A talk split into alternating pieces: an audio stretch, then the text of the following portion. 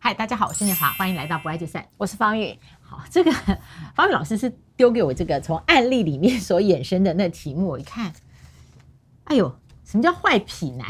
什么叫坏痞男？坏我知道，痞子我知道。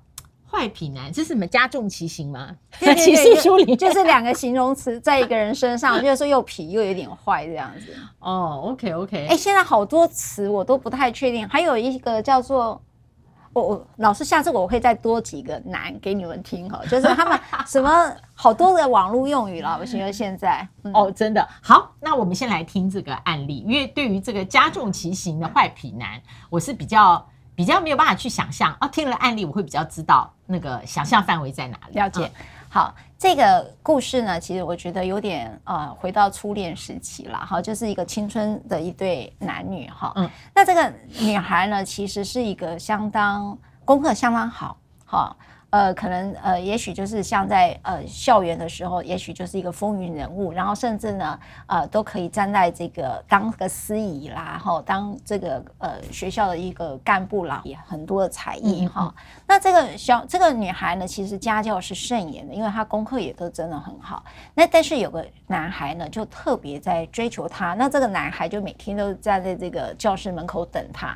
那这个男孩呢，其实是经常呃翘课的。好，然后呃，也不不少的这个跟随他一起玩耍的年轻的孩子们都跟着他玩哈，所以呢，呃，在学校是一个头痛人物，就是一直记过了哈。然后他就那这个女孩子，她其实也有男朋友哦，哈，就是有那种哎，这好像。少女时代的那个故事哦，呃，因为、嗯、但我讲的是真实案例改编的哦。好，那我晓得了，所以他就喜欢了这个坏皮男啦。对对，那他喜欢这个男孩子之后呢，呃，事实上这个少女的母亲就不断的阻止他，因为呃，他也会经常跑到他家去，所以他知道他的女儿有这样的一个情形。可是呢，后来这个妈妈不断的，父母亲都不断阻止这个孩子，甚至把这个孩子关在家里哦，就是呃，把他就是说关在房门里面，嗯嗯嗯，就是不让他出去。可是呢，这个女孩就会经常还是在学校，就反而就开始跟这个男孩子就开始翘课了。好，那他就跟他就好像无法自拔的这样的一段恋情。那有时候一翘课就两三天也不见，然后他妈妈就很头痛啊，也不知道该怎么办。结果有一次呢，他就一直说跟他讲说，除非你功课很好，不然你不能跟他在一起。然后这个女孩子呢，其实本来有答应了妈妈说好。我等到这个毕业哈，我这个学校毕业之后才跟他正式交往哈。你给我一个证明，说我还是谈了这个恋爱，我功课还是可以好的。可是呢，有一次就发生了一件事，就是啊、这个女孩呢就开始被别别人嗯啊别的人哈欺负，然后呢，这个男孩子就去救她，哦、呃，救她就跟人家打架，然后就手就骨折了。那我们可以快转一下，最后他们结婚了吗？最后他们没有结婚，但是他们两个就。呃，在外面呃过生活，然后妈妈就找不到他，嗯，嗯，然后呃，这当然是另外一个法律议题，所以快转到这里，就是妈妈就跟讲了一句说，完了，这个男孩为了我的女儿能够跟人家打架到这样的受伤，他说我知道我女儿回不来了，嗯嗯，结 ending 在这里，其他后面我就不讲了。那所以他这个个案有到你这里吗？还是怎么样？是有的，后面是有的，但是后面因为涉及到。呃，他是未成年，所以我就不往后谈了。了解，了解。对，对，哦，未成年这个，嗯嗯嗯。所以意思是说，呃，今天要谈的是他的母亲无法理解为什么深深吸引他女儿的是一个，我觉得我很不想用坏品男啦，因为坏这个字他非常主观。因为现我们谈到现在这个案子里面，这男的没有犯法，嗯，呃，或许他功课不好。但是以我们现在的政治正确，功课不好，你不会说他是坏，嗯，对，所以呃，或许你的意思说他经常翘课，然后经常去、哦、呃跟人家打架，所以就会记过了，就是前科累累的啦，是的，是的，在行为上面前科累累的，嗯、好，比较叛逆一点啦。哈。所以我就在这边讨论一个，就是说，呃，其实我我们现在有很多的少女都在网络上认识。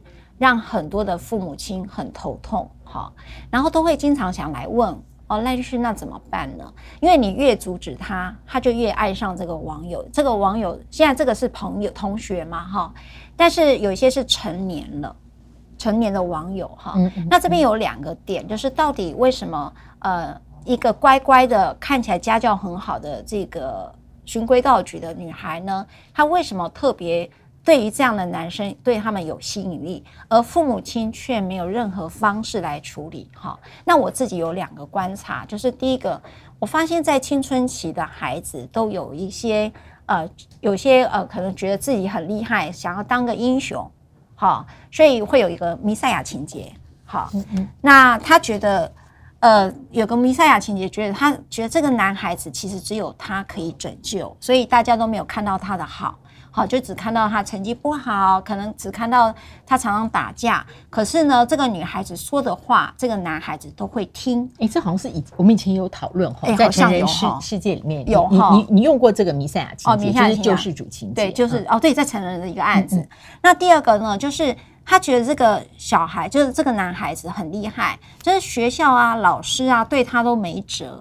他觉得他很崇拜他那种突破框架，能够做自己哈，当一个英雄哈。嗯嗯。那所以这个当时这个少女，其实在这种关系之下的时候，尤其他又为了他呃打架啦或者什么的，所以呢。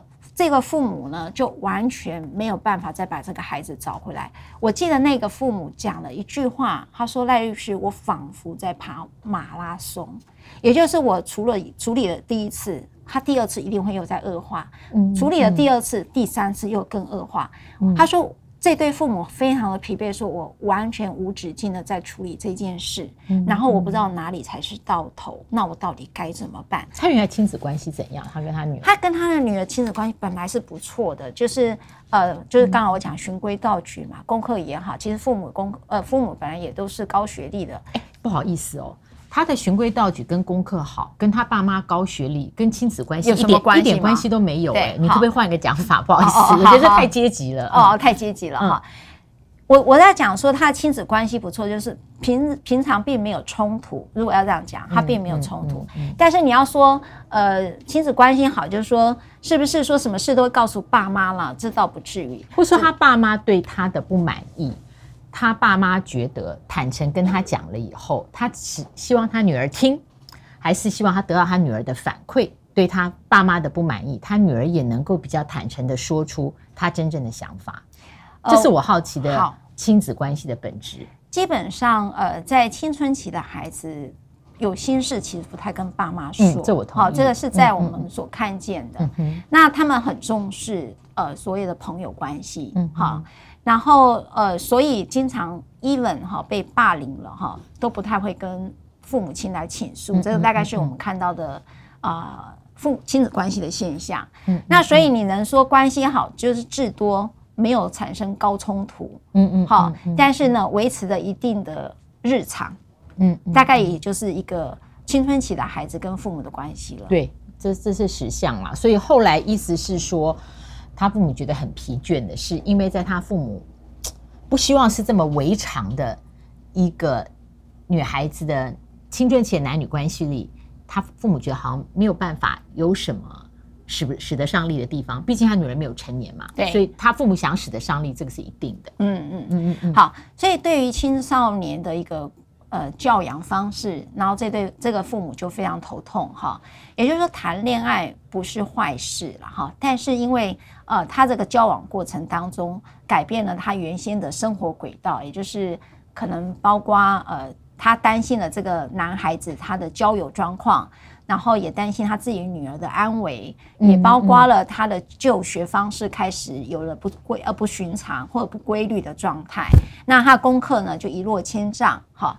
那老师这边讲又讲阶级，但因为他父母亲就是这样看他的女儿，嗯、就是围场啦，对，就很多围场，嗯嗯嗯。因为他终究是希望他孩子能够好好的毕业，考到一个很好的学校，但是在这一个轨道跟规划上面全部被打断了。嗯，所以，呃，这个在老师很多个案里面，你觉得是有弥赛亚情节，对不对？就是说，呃，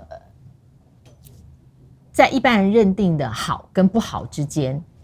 所谓好的一方，有时候会被社会认定的那个不好吸引，是因为他有一个救世主的情节，嗯、女性特别多。嗯，对。嗯，那我有一个发现，就是说，因为青春期的发展本来就有个人神话的过程，嗯，所以个人神话就觉得自己是传奇人物，然后没有人可以理解。那刚好落在青春期的时候，他可能会展现出来是这个人只有我可以救他。嗯、那这个对他来讲是一个很大的一个魅力，因、嗯、因为他让自己的价值往完全爆棚啊。嗯、那么青春期最想要发展的就是被看见。嗯嗯嗯。所以我觉得在同意。嗯嗯。所以在这个点上，我觉得他没办法。嗯。没有我只是在陷入一个沉思啦，就是我觉得他父母真的是 好像无可为。嗯嗯，你觉得可以怎么做？老师有没有可以教啦？因为很多的父母，我我我我觉得好像，因为为什么为什么我前面会问亲子关系？因为我觉得我所期待的最低限度是啊、呃，至少他可以知道他女儿心里大概怎么想。大概，可是大概怎么想？建立在一个信任关系，就是我讲出来，你不会马上评论我；我讲出来，你不会马上给我 judgmental opinion。听起来是在给我规劝，其实是在告诉我说，在我的价值系统里，哈，你要怎么怎么样做比较好。就是他在听的时候，完全没有进入他女儿那个。如果他今天可以理解这个弥赛亚情节的时候，那他在聆听的时候，他可能会在回应上，啊、稍微能够。进到他女儿，穿上他女儿那双鞋，然后用一个比较技巧的方式来拆解这个，呃，有没有可能你觉得你会想帮助他？嗯，但是其实你这个想就可以讨论这个情况啦。嗯、后来这个这对父母其实创伤很深，然后就是因为我我刚才讲，因为往后面的司法程序我是没有提，对啊，就是女儿完全违常了嘛。是的，嗯、然后我要讲就是说，像老师在提到。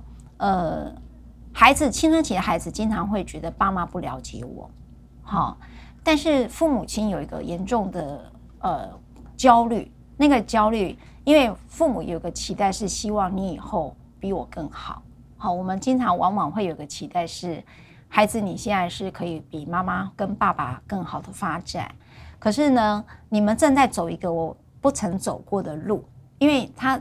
他女儿走的路并不在他的规划当中，也不是这对父母曾经经历过的路，所以你在走一个我没有经历过的路的时候，对父母亲来讲，尤其是女儿哈，对不起，这边有一个性别观点，他们总是会有安全议题的担心嘛，嗯，所以在这里头，父母有一个很大的无助感，所以他不知道怎么样让他的孩子是安全的，或者是日后可以更好的。那刚才为什么会有一个说，呃，这个。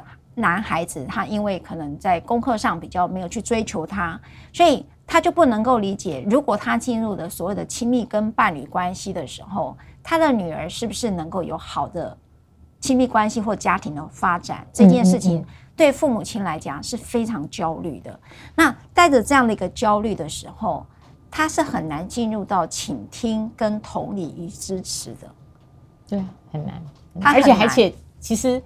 方玉律师刚刚在讲的时候也提醒我一点，因为今天这一题是没有答案。我觉得还有一点就是说，当我们试图去了解一个人的时候，不管是隔代或者是平辈，甚至是在我职场里面，我的团队的任何一个人，当我试图去了解的时候，我常带着一个前提，就是了解以后我们必须达成什么共识。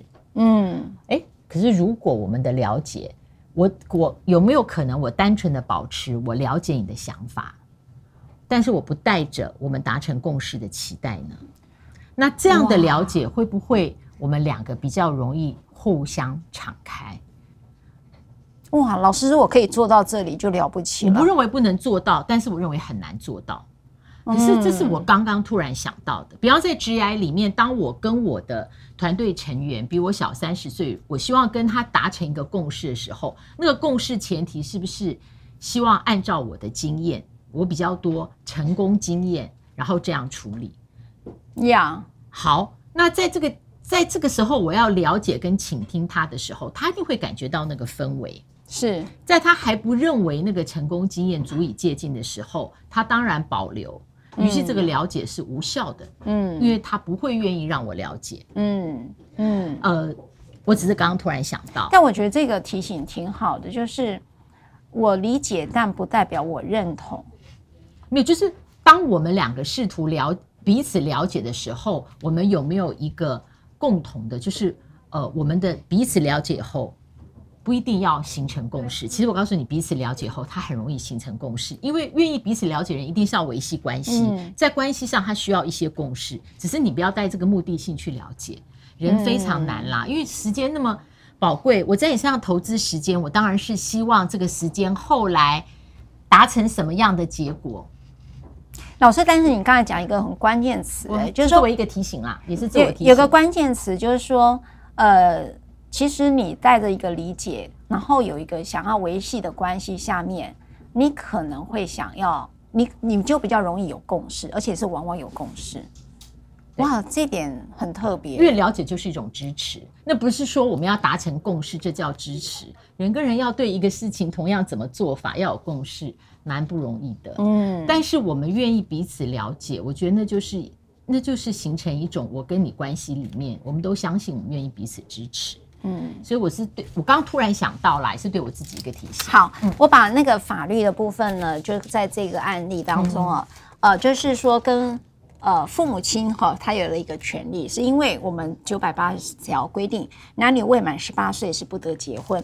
但如果说没有经过父母的记得记得记得记得，哈哈哈，没有经过父母的同意下就结婚的话，那这个父母亲呢是有一个撤销权的哈、哦。父母亲又可以撤销撤销他的婚姻的哈。但如果呃未成年的女孩怀胎了、怀孕了、怀孕了，或者是她已经达到这个刚才满十八岁的话，就不可以请求撤销。哎、欸，所以不知道，就是说，好，未成年的，如果是家有女儿，然后她，好，假设她跟一个成年的男性结婚了，嗯，在她没有怀孕的时候，父母可以请求撤销，但如果她已经怀孕了，父母是在法律上不可以请求撤销的。是的，好，今天没有什么结论，但是有一些讨论，反正大家都去想想。嗯，谢谢。老师，你今天讲很多我没有想过的，我是突然想到，哦，刚刚在讲到那个了解的时候，我突然觉得了解有时候很。很 misleading，但我真的觉得，呃，希望很多的，呃，我知道很多的父母亲，呃，尤其在网络时代，遇到跟刚才那个议题其实都很多，然后他们都存在一个高度的焦虑。那我觉得今天这一集也供大家参考。对啊，有的事情你不要去一直以果效为前提来发动，那个果效会发生，以爱为前提吧。嗯，是。不要忘了按赞、分享、开启小铃铛，下次再会，拜拜。拜拜。